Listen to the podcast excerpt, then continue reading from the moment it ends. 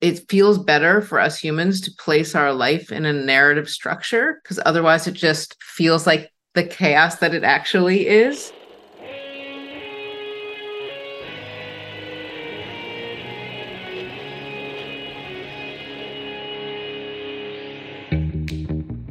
Welcome to Back to the Future podcast. My name is Victor Sadia, and I talk with brilliant minds and hearts of people who want to uproot and transform the current health and wellness paradigm.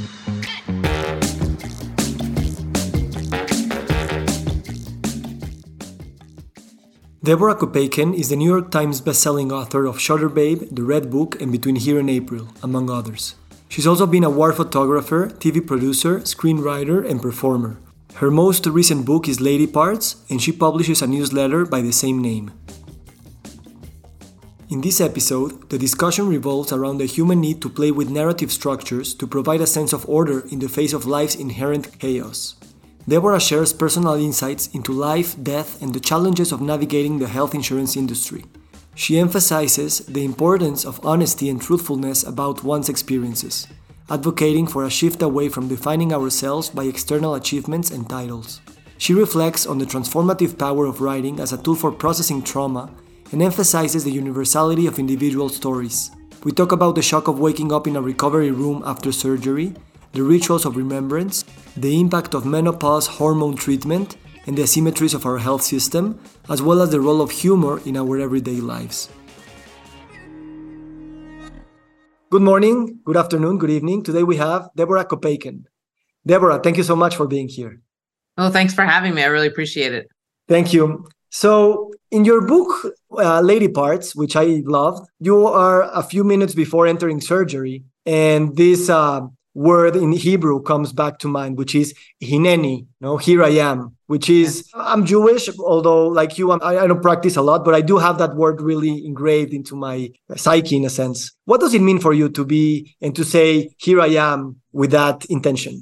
So let's go back to the origin of that in my life, which is, you know, I went to Hebrew school from the age of five years on onward. And that's one of the first things I remember learning you know, that Abraham says, Hineni, here I am. I don't believe in God. I do like the Jewish tradition, so I I don't negate my religion, but I have learned a lot from it. And I often think of that, and maybe because I learned it so early, in a moment of survival. So, for example, when I was in the Soviet coup, and on the third night, um, there were a lot of uh, people throwing Molotov cocktails and the tanks were firing back on them. It was just kind of a disaster moment to be caught in the middle of it. And I was lying on the ground in a puddle and I kept thinking, you know, Hineni, Hineni, here I am.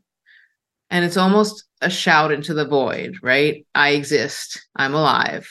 Be present, experience this, understand that you are going through something right now, and hopefully you'll get out the other end.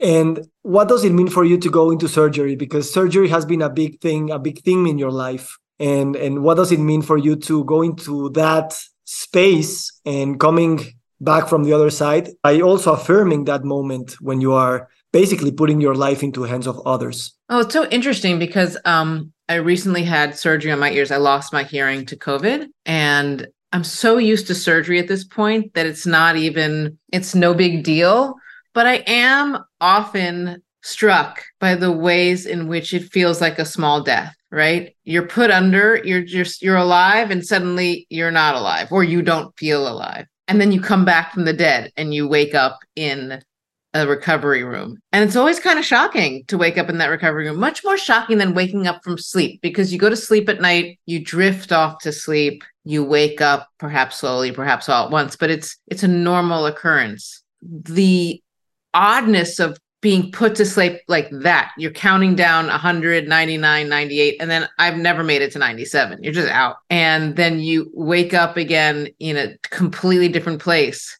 It always reminds me of a small death. And it's interesting how saying hineni in a in a time of a small death or a possible permanent death is so um so important in a sense, but also it's amazing that it's became it's become instinctual for you in a sense. Uh, after the, the war and being a, a, war photographer and being in such dangerous situations where you know you might I don't know I'm probably stepping a, a bit beyond here, but whenever death comes, probably that will be a great instinct to to say uh, to the moment when that happens. I mean, I, I I read something somewhere I can't remember that people often cry out for their mothers in the moment of death. Um, I don't know what will happen to me, but yeah, the, it is pretty instinctual to yell out, you know, here I am, Hineni. Yeah, I love this because we probably some of us were not very terrified about death, but we are terrified about how it will happen, who, what, or who is going to kill us. And in that sense, I, I imagine myself feeling or anticipating that it's something that I'm not expecting. The last thing I would think would be, oh shit, I didn't do, um, I shouldn't be here, or or this person, uh, you know, like more rage, uh, more surprise than total acceptance of whatever the circumstance. well, I you know, maybe it's because I've had so many near death experiences that, again, for example, I was in a car accident this summer and, you know, not my fault, just driving up a street and the guy runs a stop sign and slams into me. And, um, in that moment when I did think I was dying, more, more, the, the immediate thought was, well, there were a couple thoughts. One was, oh my God, my poor kids. Oh my God, my ex-husband's still on my will and oh what a stupid way to die you know? It was more it was it was less fear. I guess i'm not uh, that's a crazy thing to say i'm not afraid of dying but it's but i've been to the brink so many times that i know it's just going to be one thing or another. It's going to be cancer it's going to be a radiator dropping on my head. I, you know none of us know how we're going to die. Um i just hope it's not in a stupid way you know? I hope it's not like you know a, a, car accident or you know a brick falling on my head or something like that. I hope it's yeah. i hope i get to live a nice long life. I'd like to live to at least 90 if possible throwing it out there to the universe and um you know die in my sleep. That would be awesome. I hope so too um, although we we come here also because of a stupid thing you know one of our grandparents decided to go to this country instead of that country or you know and you know probably the the night you were conceived uh, you know your parents were drunk whatever you know it's it's, it's um, but yeah i i agree with you. Um, so let me ask you something. How much of your life when you are living your life you are also in a sense thinking about the writing about uh, your life because uh, a lot of your life is in your books and articles uh, but how much when you are living it you are thinking about the writing of it i mean that's an interesting question because a lot of stuff has happened to me i feel like i've gotten my more than my fair share of traumas. And it's not that in the moment of the trauma, I'm thinking about, oh, well, how will I turn this into writing? It's after I've lived through it and I'm trying to work my way through the trauma that I realize the only way to work my way through it, and I've done this since I was a little kid, since the moment I could write, is to write it down.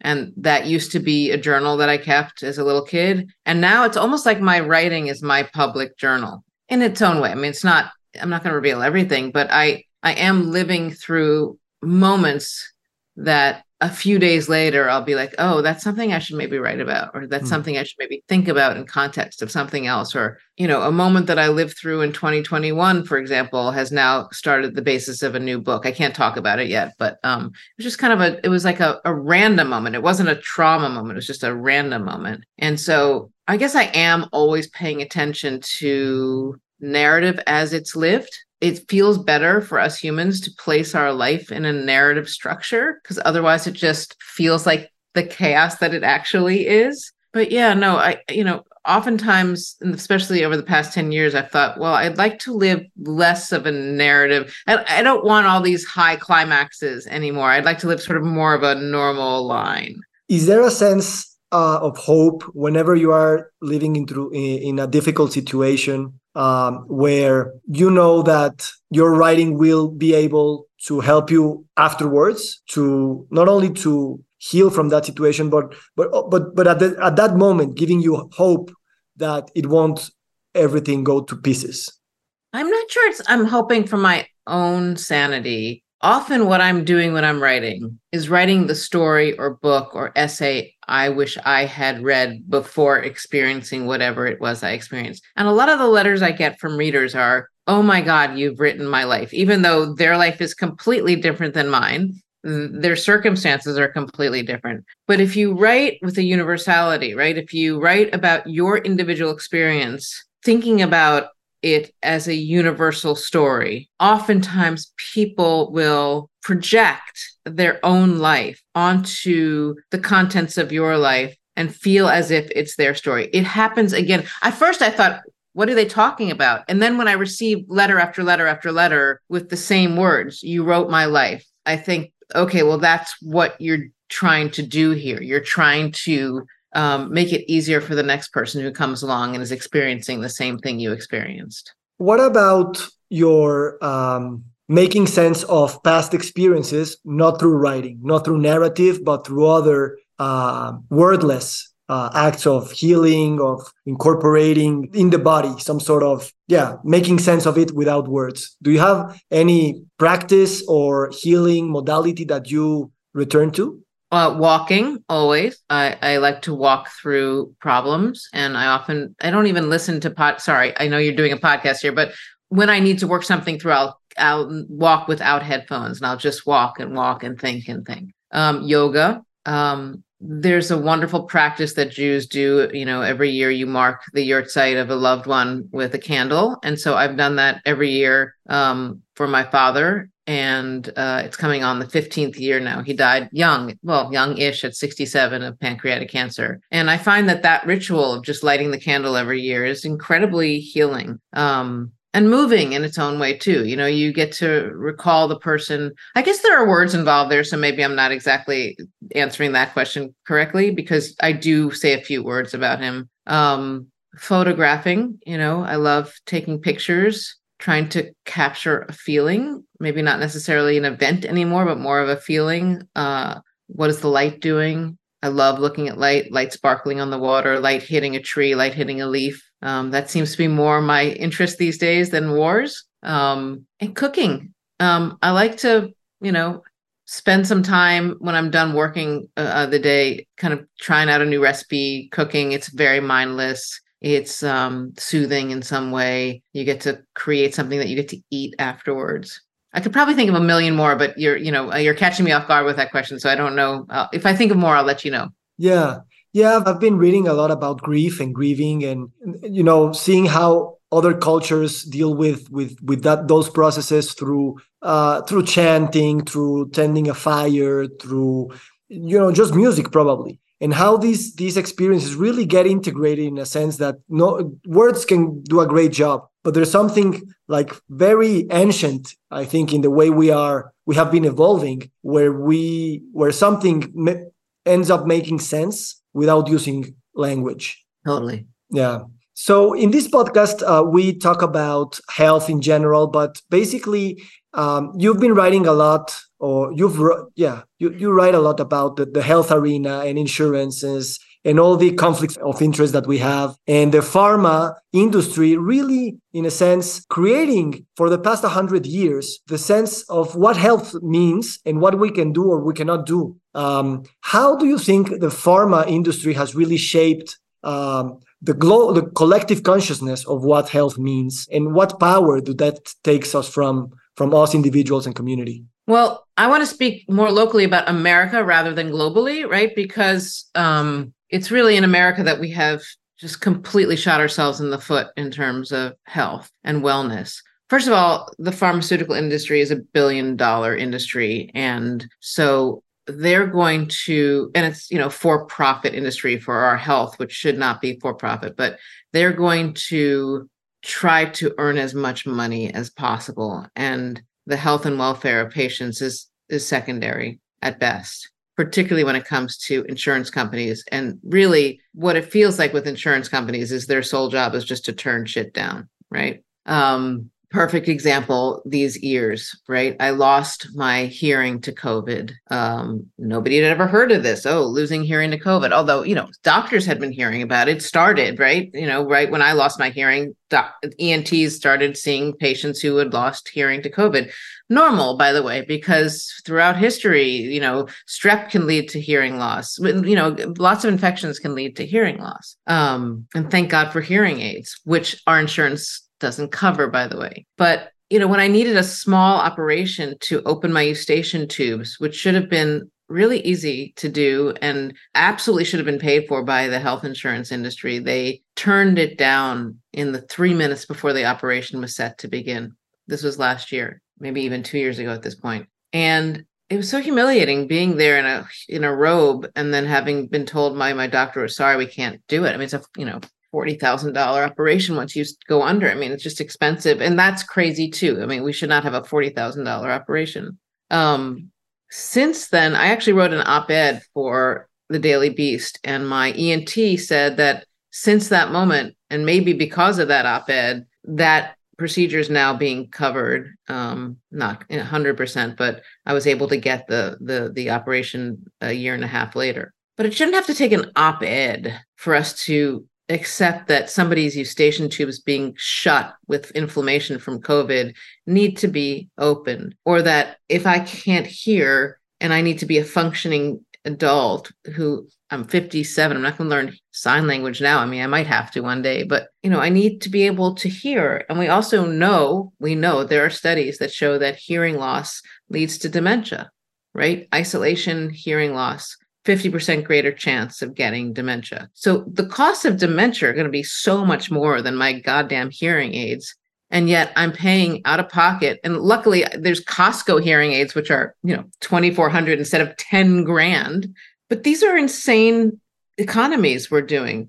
Um, you know, the beginning of, of Lady Parts, as you know, I ended up taking Uber Pool to the emergency room. Uber Pool doesn't exist anymore, but back then Uber Pool was like you'd share a ride with somebody and the reason I did that is I was afraid of the cost of an ambulance. And I was right to be afraid. I recently had an ambulance ride uh, because of my car accident. It's four grand. You know, like who has an extra $4,000 sitting around?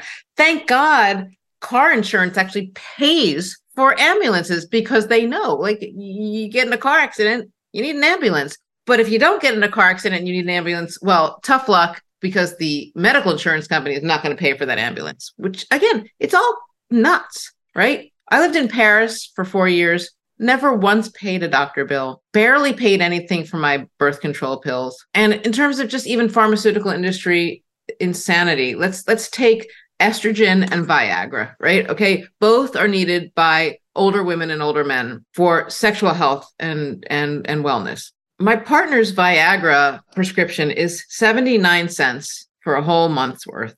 My cost for estrogen every month is $144 for the gel that I put on my leg, $20 for vaginal estrogen. These are necessary hormones to keep my bones safe, my brain safe, my heart safe. It's not like we can't have these things. And there was just an article yesterday that came out in the journal Menopause saying how wrong the data analysis from the Women's Health Initiative had been and how woefully incorrect that analysis had been and how it had deprived an entire generation of women, my mother's generation, from estrogen treatments, menopause hormone treatment, which leads to osteoporosis. It leads to urinary tract infections. It leads to all manner of health issues for women and it's out of reach for a lot of people because of the cost. And this is with insurance, by the way. I have health insurance. That is the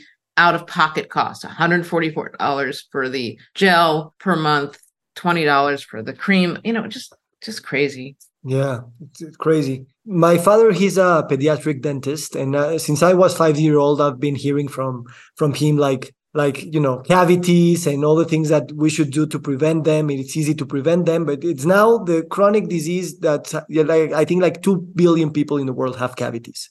Um, um, and it's difficult not to turn into a cynic and in a sense cynicism is in, in a sense needed. Like you use it a lot in your articles because that's a, a way also of just just you know showing what is happening. Yeah. but how how can can we not become cynics? Because when we become cynics as victims of a system then the system is wrong definitely. But then we also um, i don't know we lose something uh, and and in terms of health it also affects our health. Uh, i'm oh, not saying yeah. the stress of, of dealing with the health insurance industry is killing us right yeah. it's causing us to have illness you know just the stress back before obamacare when i you know was struggling single parent, solo parent. I was taking care of kids on my own. My health insurance was $2,400 a month. I mean, who can afford that on top of rent and everything else? You know, certainly not me. And it was an intense pressure every month to pay that money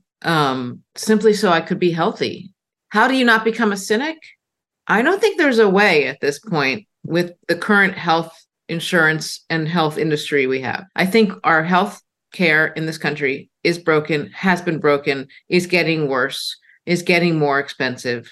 Um, I certainly know of people who have moved abroad and taken advantage of, you know, let's say they had um, a parent who was European or there was a right of return if you are um, Lithuanian. Um, I know people who have taken advantage of those opportunities to leave America behind because of health mm. and because of health insurance, particularly once they're getting older and needing health care. Um, we shouldn't have refugees from our health insurance industry. Yeah, that's exactly what they are called health refugees. Um, how can we, in a sense, or in the in the in the United States at least, you know, I don't like the word prevention, and and it's clear that uh, the the pharmaceutical industry and all the the whole uh, health complex uh, doesn't gain anything from prevention. Like you know, uh, if we prevent whatever, uh, the system runs on people being sick. Yeah. You know, mm, I believe acti- activism and the kind of work you do is is is so important. But but also, what are other modalities that in your community, your family, your society, your close people have taken some um, action to work towards prevention and wellness without needing that uh, system? Uh, in a sense, there's also part of the health that it's in our hands, and I understand that the health complex industry.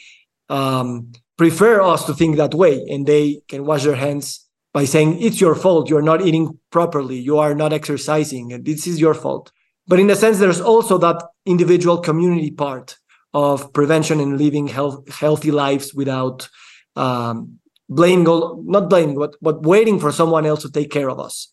Right. How how how can we empower uh, uh, people who ha- want to have this mindset and we don't really know where to start? I mean, it's it's a family by family, step by step process, right? So in my family, as the head of my household, um, I serve as much organic food as I can, as much organic milk products as I can, um, particularly organic berries. You know, I don't want my kids ingesting pesticides. Um, I have filtered water. I uh, have insisted since they were little that we go on walks and bike rides. I make sure that they exercise. My son's a big runner. My daughter, you know, she he, she's at med school, so she hardly has time to exercise, but she goes to a gym when she can. And my little one bikes to school every day, um, except for when it's raining. Then he's really in trouble because we don't live near a subway. Um, I mean, we each have to do our own individual acts. I write my book so that I can put my megaphone out there a little louder sometimes it feels like screaming into the void but then when i you know when people like you reach out i'm like oh somebody read my work that's great um, and i also know for example um, having started the substack lady parts so I, after i finished the book lady parts i realized there was just a lot more work that needed to be done and what's really funny is a lot of the times people on my substack my readers there's about 10,000 of us right now. A lot of my readers say, I don't know where to go. There's no menopause specialist. And so I just kind of say, well, if you're in New York, which a lot of them are, go to my doctor. my doctor actually recently said to me, so many people have come to my practice just from your Substack. Um, so it's these small things, right? Helping people find the correct doctor is important. Warning people off of doctors that are bad is important. Um, getting out there and exercising is important feeding our family good food is important you know making sure where we can if we can afford it to get organic food which you know everybody else in the in the world just calls food like in france the idea of organic is like it's just food yeah in, in france and in europe they call it food yeah that's it food yeah. yeah. yeah i live in mexico and and the influence of the us uh, way of producing food and distributing food and eating food and marketing food is is, is similar uh, or even the same. And actually, there's a lot of research that after the free trade agreement between Canada, the US, and Mexico, the whole demographic of Mexico changed because of uh, following practices that had the economic label to it to promote economic growth and cooperation and everything. But the lifestyle of Mexicans changed so badly that diabetes became the number one oh, no. uh, uh, um, thing in Mexico. And now we are number one in obesity and all those things. And, you know, the, the, the system keeps blaming the victim, like you are very lazy and all those things. I don't think it's collateral damage from the NAFTA agreement. I know, in a sense, they knew about this potential problems. What they didn't do is do the numbers and the math to understand that the problems of chronic disease would cost the economy much more than what would it would generate. And I yeah. think that's that's what's happening now. That in a sense, it's a good it's good news because now we we can't afford the way we live. It's not about uh, ethics. It's just there's not enough money, and that might help us to change. I don't know. Except for the fact that what it just does is it it forces health insurance companies just to deny, deny, deny, deny care. I mean, I've had to argue with my health insurance company uh, countless times this year just to get basic shit covered. So I don't, I don't know what the solution yeah. is. Let's let's move on to another topic. You wrote an article like six months ago that's called uh, "Deconstructing Harvard's Harvard's Red Book." Which a few days after you publish it, you called it back, somewhat like pharma calls back a a drug. Yeah. Um, recalled. So, I recalled it. uh, recall. Yeah, exactly. Um, so can you tell me a little bit about this article because I really resonated with with with it. I, I actually saved it on my email, so when you deleted it, I, I still had it on my on my Gmail. Um, but I, I love the way you really expose this and the metaphor really stayed with me, which is um, you said no one really mentioned the importance of love. And if they did, they did it as a side dish and not the main course, uh, which is very powerful. Can you tell me about that, the story about, about that article? Sure. So the Harvard Red Book is I actually wrote a novel called The Red Book about this because um, I'm fascinated by it. The Red Book is I oh I have one right here. I can show you here. So what it looks like is this. It says a Harvard Radcliffe class of 1988 30th anniversary report. So that's the one that I was referring to. And in it is just, you know, people's life story. There they can you you write in whatever you want, like what happened over the past 5 years. Fascinating read. More fascinating for what is left out than what is put in. Often I find. And you have to kind of read between the lines to figure out what the hell you're reading. Um, a lot of times people are brutally honest and it's great. I love the honest ones that sort of talk about the struggles they've had because how who reaches age 56 i guess when we had or or 57 um without struggles? Nobody nobody. But to not admit that to me felt especially at this age come on you know yes you went to harvard but you just were thrust out into the world like any other old schmo. So be honest be con- you know be be truthful about your life. Um and you know some of the entries which i call which i took to task were just like my daughter's at harvard my son's at brown. It's just about accolades. It's about you know did you grab that silver ring or that brass ring? Did your children grab that brass ring? So i called to task um those who were less honest and i thought you know maybe try to next time you know the next five years roll along um put a little more thought in it, um, dig a little deeper. And what happened was I wrote that and then I went away with my new partner and his son for the weekend. It was really the first time I was getting to know his older son.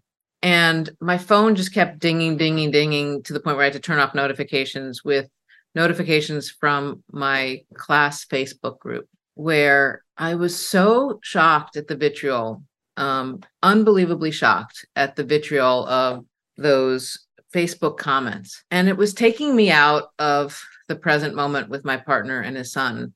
And it hurt and it was painful. And so it's kind of a rash decision to just get rid of the article. But I just thought, again, because I've reached an age where like I just I don't want conflict. I don't want to galvanize conflict. I don't want to live in conflict. Um, so I just thought, well, it went out to people's email. I'll just erase it from the website, you know, because they were just kind of they were going nuts. And I also unsubscribed to the Facebook group. So I'm no longer a member of my college Facebook group. But there were comments on there by people that I had known and loved that were so cruel, it made me never want to go back to another reunion. Um, since then, some of those classmates have written to me privately to apologize. So that felt good.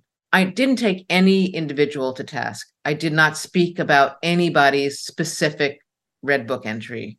I was talking about the importance of taking off the mask at our age and being real with each other and to stop identifying ourselves by the accolades by the by the by the titles and to start identifying ourselves by who we are and what we've experienced and um, that hit a nerve and that wasn't my intention it's really interesting it was not my intention to cause conflict or to hit that kind of nerve but once the conflict was out there and once you know once one person says something and then somebody else joins in and it becomes just this like yeah. it becomes bullying mm. and it becomes a bunch of people ganging up on one person and the internet has made a really excellent environment for that um i just didn't want to be a part of that so yeah. i just took it off the website.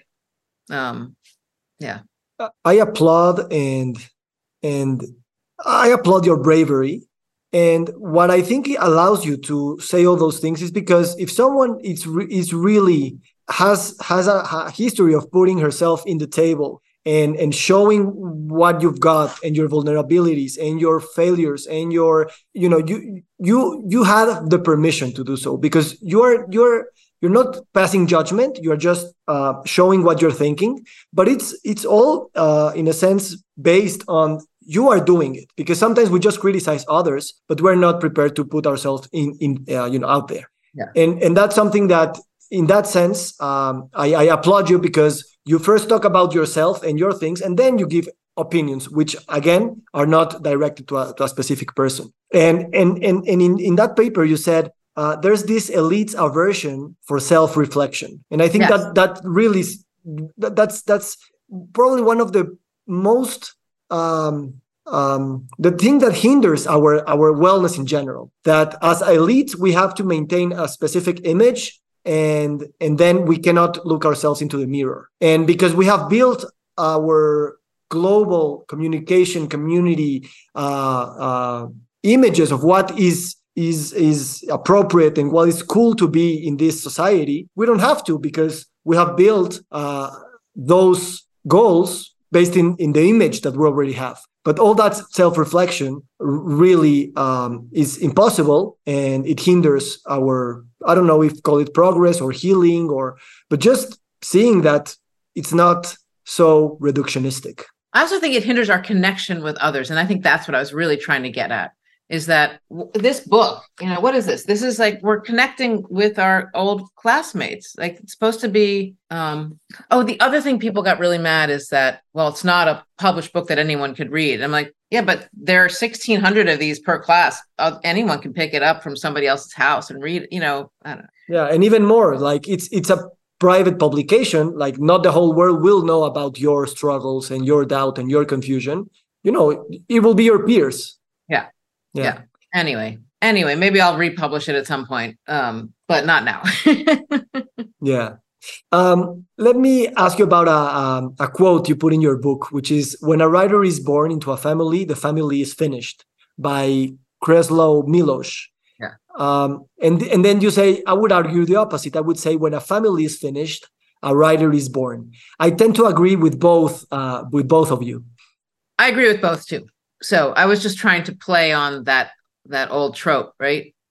But I do think that the writer a writer is born when they're trying to make sense of what feels like lies around them, whether it's the immediate family or the extended family or or the religion that they're in or the community that they're in. The writer especially the young writer, is just confused and trying to make sense of the situation they have been born into. And if that situation is broken in some way, or off, or toxic, or damaging. It's a way of surviving that brokenness. And again, you say when a family is finished, a writer is born. Then also it gives us hope and, and a path. Right. I, I look at every bad thing that has ever happened to me as an opportunity. Everything that happens to you is in the moment, especially if it's a trauma, it's horrific. I mean, let's go back to my car accident I just had. I mean, it was really scary and bad, and there was so much blood and stitches and hospital and ambulance. But in retrospect, you know, what I learned about airbags was very useful. And now I'm working with this woman who's writing a letter to Pete Buttigieg about, hey, can we please test with female crash test dummies? Like, you know, I I I always look at these bad things as an opportunity to learn something new. So what I learned from my car accident where I was injured not really by the car crash, which wasn't fast, but by the airbag hitting my face because I'm five foot two. You know, the steering wheel is too close to me. And so when I slammed on the brake, the the airbag hit me in the face. So I had 21 stitches. Well, first nine stitches, then another 21 stitches here. Like this part of my lip was falling off essentially, and it was like a big hole in there. My hand was crushed in three different places, broken in three different places. I had a big laceration across my um, stomach where the seatbelt had hit because seatbelts are not supposed to rise up above your hips. They're supposed to hold your hips. That was a good place for them to be. But females, guess what? We're shaped like hourglasses, or some of us are. So when you get in a car accident, that seatbelt rides up to the smallest part of your waist and hurts your internal organs. Why don't we know this? Because we don't test cars with female crash test dummies. We test them on five foot 10 inch normal size, normal weight males. So at some point they were criticized for this and they they decided to get a, a female crash test dummy. And the irony of that female crash test dummy is it's a four foot or sorry, five foot like I think it's either five foot one or five foot two inch male, 108 pounds. Like who's 108 pounds? Like I'm not. And and it doesn't have the internal organs or the build of a woman. So oh, and also they didn't test it in the front seat, the driver's seat. They tested it in the passenger seat and the back seat. Anyway, I'm now trying to help this woman, Maria Kuhn, you know, fix this. Um, again, we're writing a letter to Pete Buttigieg. We're screaming into the void again. You know, this has to be fixed. Yeah, yeah. And they will at some point, I hope. Um, I'm, I'm, I'm smiling when you are describing your face injuries because I just remember that in your bio, in your website, you put your photo bleeding and, and everything. And I love that humor that you have all the time. Um, tell me something. I, I feel like I'm able to be more honest when writing than when talking to someone. Uh, do you too? Or even do you feel funnier when you are writing than in conversation in general? Oh, funnier. Oh, really depends if I'm on or not. Like, you know, um sometimes i just can hit them or i'm with people that find me funny and other times you're with people that don't find you funny at all um but yeah it's much easier to be funny in writing i mean which is why stand-up comedy is so hard but after i got separated from my husband back in 2013 one of the things i decided to do was to take improv classes not to get funnier, but to sort of be in the moment and try to find the humor of every moment, yes and everything. And that was incredibly useful because you're so vulnerable up on stage. You have no script, right? You're just thrown up there in front of an audience and you have to create the script as you go and you have to create humor as you go. And I found that to be one of the most interesting trainings I've ever experienced. I kind of feel like everybody should have to do improv. Yeah, it's interesting that the yes and methodology uh, comes from comedy. You know, yeah. like it, it, should be like just basic standard uh, education in in general. I mean, and also you can really spot a narcissist when they don't yes and you. Like, I'm not going to name names, but I was in a a improv class with one of the Real Housewives of New York, um, and uh, I had never seen the show, but everybody else knew who she was. I had no idea who she was. But I would be on doing a, a scene with her in class, and I'd be like, you know, hey, look at my pet squirrel. And she would say, that's not a pet squirrel. I mean, she she didn't know how to yes and she didn't know how to say yes and the squirrel likes to eat nuts or whatever the heck she was going to say. She just couldn't build on it. She was just she would crash it down. And you just think well what are we doing up here? We're supposed to be cooperating. You're supposed to be helping me out here. It's funny that you say that it's a, a way of, of, of finding narcissists uh, which is one also of the uh, the ways we can diagnose a an unhealthy society in a sense. So very individualistic and and not only not not not being able to cooperate but uh, in a sense not being able to relate in general yeah yeah, yeah. okay it's just getting worse with all of us sort of trapped in our own little you know social media worlds i just it's just so bad now yeah yeah, well, Deborah, thank you so much. I, I really enjoyed this conversation. We went through a lot of uh, spaces. I, I really appreciate your work and thank you for taking the time to to talk to me. And I hope we can still, uh, you know, at least be friends and say yes and to whatever happens. Yes, and nice to meet you too. Have a great day. Thank you so much. Thank you.